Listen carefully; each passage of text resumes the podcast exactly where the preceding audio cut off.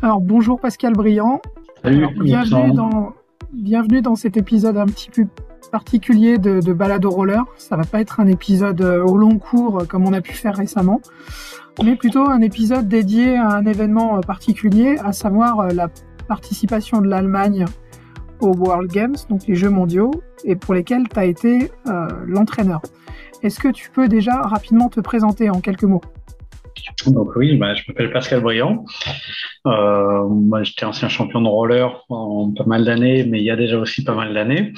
Et euh, depuis, euh, j'ai bossé pour la Fédération française de roller pendant un peu plus de dix ans en tant que coach et cadre technique. Et depuis deux ans et demi, je travaille pour Powerslide, qui est une marque qui fabrique des rollers en Allemagne et euh, à l'occasion, en étant un peu plus souvent en Allemagne, euh, la fédération allemande m'a sollicité aussi euh, pour devenir coach de l'équipe allemande depuis le mois de mars de cette année. Comment s'est fait le, contact avec la fédération allemande? Bon, ça faisait déjà plusieurs fois. Hein. C'était la quatrième fois qu'il me demandait d'être coach depuis dans les dix dernières années. Donc, bah, les premières fois, il m'a demandé, je pouvais pas forcément puisque je travaillais pour la fédération française de roller, donc ça marchait pas. Et puis, euh, donc, bah, ils m'ont redemandé cette année parce que voilà, ils ont eu quelques soucis de coach l'année dernière. Ça, il n'y a pas grand monde pour euh, les aider au championnat du monde. Les résultats étaient un peu moyens. Et euh, eux, fallait qu'il y avait les Jeux mondiaux cette année. Et pour les Allemands, les Jeux mondiaux, c'est une échéance très importante puisque euh, voilà, c'est tous les quatre ans. Et s'ils font une médaille aux Jeux mondiaux, bah, du coup, ils ont du financement pour toutes les catégories, pour euh, tous les championnats d'Europe, championnats du monde, bah, sur toute l'Olympiade qui suit. Et s'il n'y a pas de médaille, ils ont zéro. Donc euh, voilà, c'était un petit peu euh, les Jeux mondiaux cette année pour les Allemands, c'était du coup une échéance très importante. Donc ma mission, c'était euh, objectif, il fallait au moins une médaille. S'il y avait une médaille pour l'équipe d'Allemagne, ils étaient financés. S'il n'y avait pas de médaille, ils avaient zéro. C'est aussi simple que ça.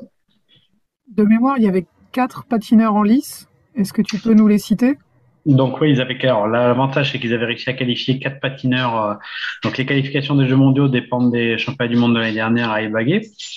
Donc euh, il y avait possibilité de qualifier un sprinter, euh, un fondeur chez les gars et chez les filles. Donc maximum on peut avoir quatre patineurs. Donc ce qui était le cas, ils avaient réussi à qualifier Niels Bunman pour les fonds, euh, Larissa Geiser pour les fonds chez les femmes, euh, Laetitia Chimek sprint euh, féminin et Simon Albrecht pour les sprints masculins. Donc voilà, il y a un bon potentiel, il y a une belle équipe hein, déjà, il y avait de quoi faire. Hmm. Pour être qualifié de mémoire, il fallait être dans le top 8 mondial, hein, si je me souviens. Alors les, voilà, il y a 16 qualifiés par d'ici par épreuve pour les pour les Jeux mondiaux. Et donc par exemple sur les sprints, il faut faire entre les sprints de la piste et les sprints de la route, il fallait être dans les 16 meilleurs euh, au total. Quoi. Sachant qu'il n'y a qu'une place par pays. Donc voilà, il fallait aller chercher des résultats avec de la régularité sur les pas du monde l'année dernière sur plusieurs épreuves. donc voilà, c'est pas non plus trop dur de se qualifier. Quand, quelqu'un fait toutes les mêmes, toutes les épreuves, la probabilité de se qualifier est assez importante quand même pour des pays comme l'Allemagne. Maintenant, il faut quand même être capable d'être là et faire au moins des top 20 à toutes les courses. En revanche, ce qui s'est passé, c'est que sur les quatre patineurs, il y en a quand même trois qui ont eu des médailles pour l'Allemagne. Ouais, trois qui ont eu des médailles. Donc ça, c'était euh, l'objectif. Voilà, c'était vraiment une médaille. Mais ce qui est intéressant dans ce genre de situation, et le challenge, c'est que bah, du coup, ça met une pression sur tout le monde. Ça met une pression sur euh, la Fédé, ça met une pression sur les patineurs parce qu'ils sont hyper conscients que euh, s'il y a, en fait, si, aucun d'eux ramène une médaille, ils ont l'impression de, pénaliser toute la fédération euh, pendant quatre ans et tous les autres patineurs. Donc, euh, ils ont une pression énorme sur les épaules pour commencer la compétition en se disant, ouais, il faut absolument que, je ramène une médaille. Donc, ça, c'est des situations qui sont pas forcément faciles à vivre en tant que patineur. Bah, moi, en tant que coach, j'étais dans le même cas du coup, hein, mais bon, on a un peu plus d'expérience avec ce que j'ai fait pour la fédération française sur les dernières années. Donc bah voilà, le but c'était déjà de dédramatiser cet enjeu euh, pur et dur de résultats et de donner le meilleur euh, de chacun tactiquement et physiquement et logistiquement sur cette compétition. Donc on est arrivé, on est déjà la nation qui est arrivée le plus tôt sur les lieux de compétition. On est arrivé une semaine avant il y avait que les joueurs, les patineurs de Taipei qui étaient aussi là le même jour que nous. Et euh, voilà, donc on s'est entraîné sur place une semaine avant, avec cette difficulté aussi qu'on n'avait pas accès à la piste dans la semaine avant. Donc on a surtout travaillé le circuit routier et on s'est entraîné sur route pendant plusieurs jours. Là, vous aviez donc quatre patineurs en lice. la spécificité de cet événement-là, comme tu le disais, c'est qu'il n'y a qu'un seul patineur par nation et par course. Ouais. du coup, en termes de stratégie, ça modifie quand même pas mal la donne par rapport aux courses habituelles où tu as toujours deux à trois patineurs engagés. Comment ça se passe stratégiquement pour un coach bah, Tactiquement, voilà, faut savoir s'adapter. la première différence, c'est qu'au lieu d'avoir deux par pays, euh, c'est un par pays. Là, du coup, euh, bah, faut être capable de, ouais, de, de modifier les tactiques. Euh, bon, par exemple, sur les fonds, donc ça a commencé par les courses à points ou sur les fonds. Ben, euh, on avait un, plus un outsider. Niels Windman, c'est pas un patineur qui avait encore des, qui a pas encore un palmarès. C'est un jeune Allemand. Euh, c'est un peu le futur Félix de l'Allemagne, mais c'était pas un Félix Reinen non plus encore. Donc, euh, donc fallait jouer un peu des, fallait jouer super fin tactiquement sur la course à points. Donc, bah, c'est le premier aussi qui a réussi à faire la médaille pour l'équipe d'Allemagne. Donc, il a un peu libéré tout le collectif aussi. Euh, et c'est lui qui avait le plus de pression parce que forcément, euh, tout le monde disait aussi, ouais, pourquoi vous prenez pas Félix? Donc, euh, voilà, il y avait plein de débats, il y a eu plein d'histoires avant les sélections, ci et ça. Euh, sachant que les Allemands avaient annoncé en sélection que ceux qui gagnaient leur place au championnat du monde partaient aux Jeux mondiaux. Donc voilà, il y avait plusieurs débats parce que c'est vrai qu'on aurait pu se dire pourquoi pas amener Félix pour sécuriser des médailles euh, par rapport à Niels, pourquoi pas amener d'autres patineurs. Ça ne concernait pas que, lui, mais bon, euh, il y avait quand même des gros débats, donc il y avait beaucoup de pression et puis bah ça l'a a aussi euh, transcendé le patineur. Il s'est entraîné euh, à 100%, et il a essayé de progresser au maximum et puis euh, tactiquement il était hyper bien. C'est-à-dire que il a su faire exactement ce qu'on avait programmé. On s'était entraîné pour une tactique depuis plus de trois mois. Donc on avait fixé, il, avait son programme d'entraînement avec son entraîneur classique, mais on avait mis des séances spécifiques et on avait décidé de la tactique qu'on allait programmer euh, plusieurs mois à l'avance. Donc on s'est entraîné physiquement pour cette tactique et euh, on a essayé de jouer la partition du mieux possible le jour J et bah, ça s'est passé exactement comme prévu. Donc voilà. C'est le scénario parfait, ça permet d'optimiser quelqu'un qui faisait plutôt des 15-20e places en championnat du monde à faire un podium aux Jeux mondiaux. Donc ça c'était une belle, euh, une belle performance collective. Et la soirée, euh, dans la soirée après, on avait Laetitia euh, Chimec qui était en finale du 500 mètres et qui gagne la course. Donc, euh, un premier jour parfait, on va dire. Laetitia, alors en plus, j'ai l'impression qu'il y a eu trois disqualifiés de mémoire sur sa course. Alors, c'était une course un peu spéciale. Bon, déjà, il fallait arriver en finale, hein, le, challenge, c'était d'arriver en finale. mais Laetitia, elle va souvent dans les finales de 500 mètres comme ça depuis le début de l'année, même l'année dernière, au niveau européen, elle arrive quasiment toujours à être en finale. Donc là, elle a été à son niveau de performance. Après, elle fait deuxième de la finale. Mais euh, la Colombienne qui est devant elle se fait euh, disqualifier sur une, parce qu'elle fait une faute sur la Taipei. En même temps, euh, la Taipei fait une faute sur Laetitia dans le dernier virage. Donc les deux patineurs sont disqualifiés. Et euh, sur le départ de la course, il y avait une Italienne qui était très forte aussi, mais qui se fait euh, disqualifier pour faute sur le premier virage. Donc au bout du compte, c'est un scénario complètement inédit. Euh, il n'y a qu'une médaille d'or qui est distribuée euh, donc à Laetitia qui gagne la course avec trois disqualifiés dans cette finale.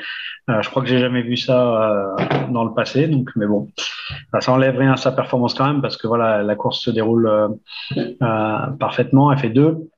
Il y a plein de disqualifiés, mais bon, ça c'est le jeu. Faut faut pas faire de faute, c'est tout. Hein. C'est un sprint, donc pas le droit de faire de faute. J'avais pas vu les, j'avais pas vu la course, j'avais juste vu les résultats en ligne du fait que c'était effectivement aux États-Unis. Mm les, Jeux mondiaux, euh, c'est un événement qui est un petit peu particulier. Euh, on, les considère un peu comme l'antichambre des Jeux olympiques. A priori, la fédération allemande a l'air d'être dans cette optique-là, vu ce que tu disais sur l'importance de l'enjeu pour eux. Euh, est-ce, que tu penses, est-ce que tu penses que vraiment ça peut être une véritable antichambre pour le roller course, ou c'est juste un petit peu le lot de consolation de, de, c'est, comme, des qualifications, on va dire.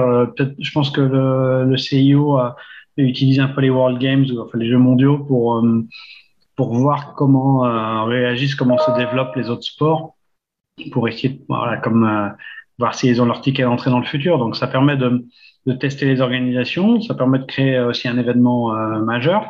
Mais voilà, je pense que pour le CIO, c'est une façon de repérer des sports, de voir comment ils sont organisés, voir s'il y a des soucis, voir si c'est d'un point de vue vidéo, s'il y a une, belle, une bonne image. Donc, euh, bon, à chaque fois, le roller s'en sort plutôt bien, j'ai l'impression. Euh, si on regarde le nombre de vues des courses euh, des Jeux mondiaux sur YouTube, on a beaucoup de finales de 500 mètres ou de 1000 mètres qui font des millions de vues sur YouTube. Donc, ça montre le potentiel médiatique de la discipline. Donc, je pense que c'est un bon point pour nous. Après, voilà, on est une discipline très classique, hein, un peu à l'image de l'athlétisme ou du cyclisme. Donc, on n'est pas dans les sports un peu euh, modernes, urbains, comme on voit maintenant. Maintenant, on est très classique, mais avec un petit côté moderne quand même, un côté original. On, fait du spectacle, donc je pense que, voilà, en tant que passionné, forcément, je vais dire ça aussi, mais on a, on a plein de qualités pour euh, un jour être olympique. Maintenant, euh, je crois que les Jeux mondiaux, ça aussi, c'est un événement qui aussi commence à prendre de l'importance euh, en tant que tel. Euh, ça va faire une deux. C'est un peu comme si j'ai l'impression qu'ils développent le concept aussi et multiplier les événements type Jeux Olympiques. Donc les Jeux mondiaux, quand je vois l'organisation qui avait à Birmingham, Alabama, euh, tout le monde dans la ville était au courant de ça. Ça passait sur ESPN, ça passe sur l'équipe encore aujourd'hui euh, à 13h30 d'ailleurs. Et euh, donc voilà, ça, commence à avoir de, l'importance. C'est une qualif pour les Jeux peut-être, mais à l'avenir, j'ai l'impression que ça va devenir un événement à part entière et qui peut grossir d'Olympiade après Olympiade.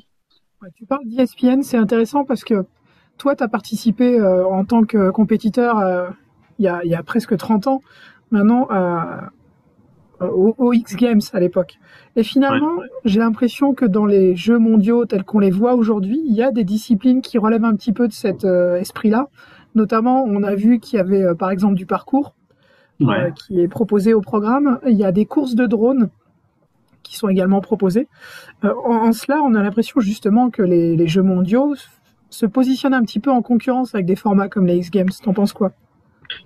Enfin, les X Games, c'est plus, je pense, peut-être comme le FIS, avec vraiment des sports complètement urbains, quoi, hein, du skate, du roller, de la, trotte, euh, du BMX. Je pense que ça restait vraiment dans cet esprit-là.